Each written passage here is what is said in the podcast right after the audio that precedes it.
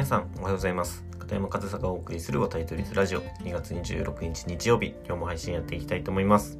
で、えー、昨日は皆さん見ましたか、えー、WBC 日本代表の侍ジャパン対、えー、ソフトバンクホークスの走行試合。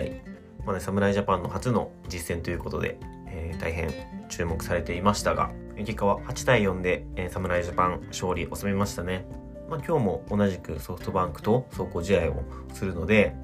そちらも注目されていると思いますが、まあ、その侍ジャパンの初戦をね、僕も残念ながら全部ではないんですけど、試合見ていたので、で、ハイライトとかも確認したので、まあ、侍ジャパンのね、初戦をちょっと振り返っていきたいなというふうに思いますが、まあ、この8対4っていうスコア自体はね、あまり気にする必要ないのかなと。というのも、その、点数結構入ってますけど、まあ、どっちもなんですけど、守備のミスが結構目立ちましたよね。結構守備のミスが目立って、その失点につながっていたから、まあ、そこはね、その初戦でもっとこここうすべきとか、ああすべきとかっていうことではないかなと。だから8対4というスコアでしたけど、まあ、その点差とか8点も取れたとか、そういうところはあんまり気にする必要ないのかなというふうに、まずそのスコアだけ見て言うと、そういうふうに思いました。で、僕がその一番その侍ジャパンで良かったんじゃないかなっていうふうに思ったのは、やっぱりピッチャー陣ですね。まあ、その相手、ソフトバンクが、まあそのね、キャンプ中ということもあって、フルメンバーではないとはいえ、結構もう圧倒してましたよね。で、その先発佐々木朗希投手がいきなり162キロをね、出す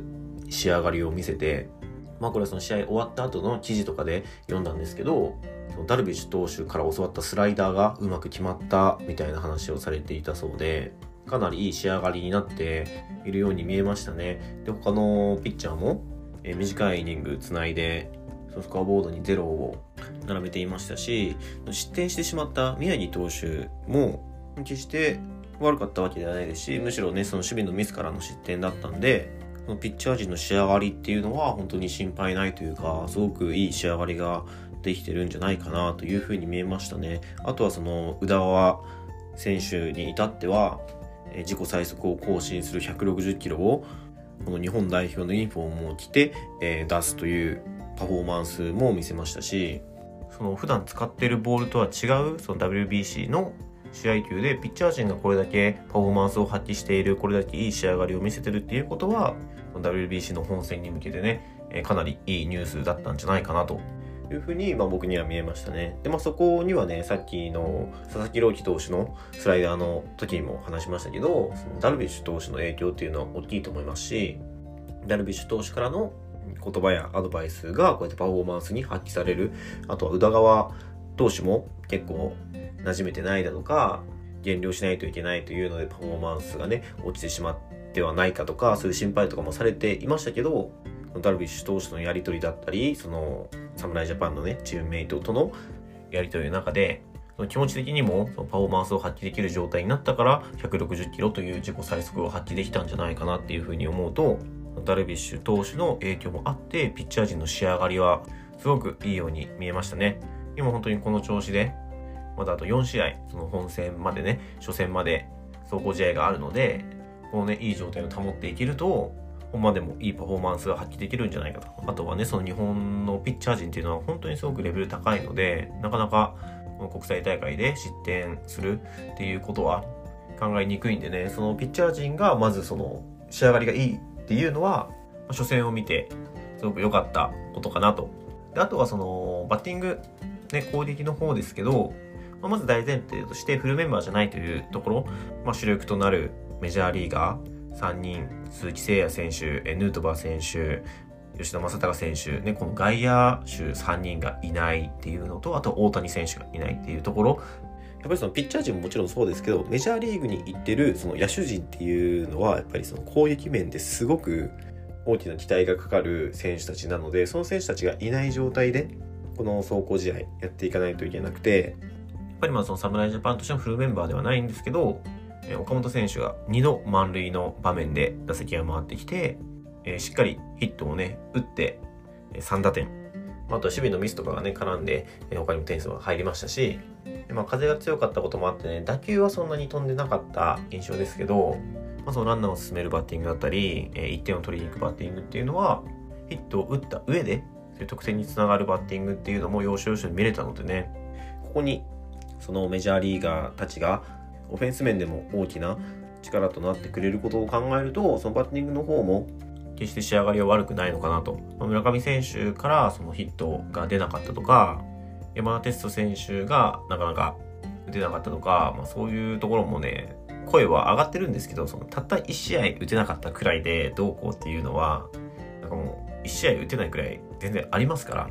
そこは気にすることないのかなと。その誰も打てなかったらその打てない時にどう戦っていくかっていうことは考えないといけないんですけどチームとしてしっかり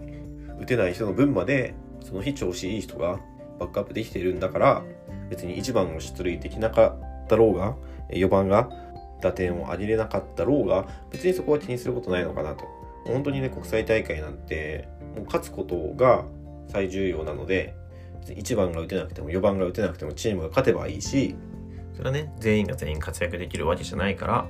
大体この時期っていうのはバッターよりもピッチャーの仕上がりがね早いっていうふうにも言うのでこの本戦まであと4試合走行試合でねバッターはその試合感というものをね養って取り戻していきながらその本戦にねちゃんとパフォーマンスを発揮できる状態になっていれば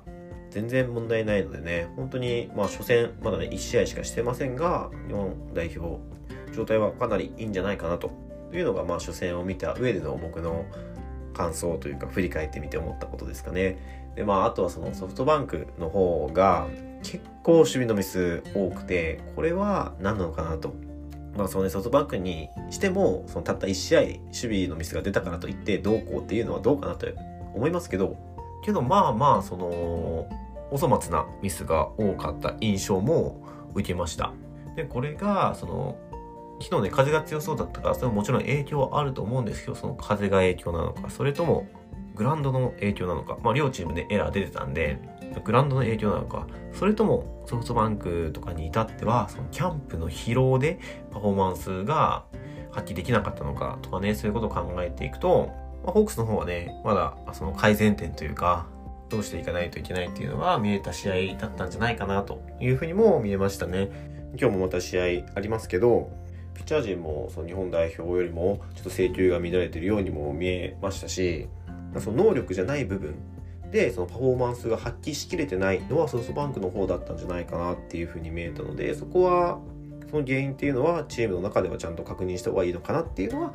思ったところでそれがチームの中に何か問題があるようであれば改善していくべきだし逆にその選手一人一人がしっかりパフォーマンスを発揮できたように見えた日本代表っていうのはそのチームの中の雰囲気だったりその気持ちを左右するところがしっかりできている。でそれはね、昨日の話でもありましたけどダルビッシュ投手とかが率先してチームメイトとコミュニケーションをとってその雰囲気をすごく良くしてくれているっていうところが、えー、実際グラウンドでもパフォーマンスとして発揮されているっていうことも十分考えられるのでホークスの方はなんかね、チームとして改善できることはいろいろあるんじゃないかなっていうふうには僕には見えました。で、日本代表の方は、それこそ本当にいい雰囲気なんだろうなというふうに見えたので、このまま選手一人一人それぞれがね、パフォーマンスを発揮しながら、さらにその調子をね、本番に合わせていけるような調整をしていきながら、ぜひ WBC 初戦東京ドームでね、迎えてほしいなというふうに思いました。いやなんかね、今キャンプでずっと野球をやってますけど、試合見たのはね、なんか久しぶりのような気がしますし、やっぱりなんかこうやって実際に見てみるとね、すごくもっと楽しみになってきますよね。皆さんもね、もしその昨日の試合見た方いたら、本番が楽しくなるような試合だったと思います。守備のミスとかはもちろんありましたけど、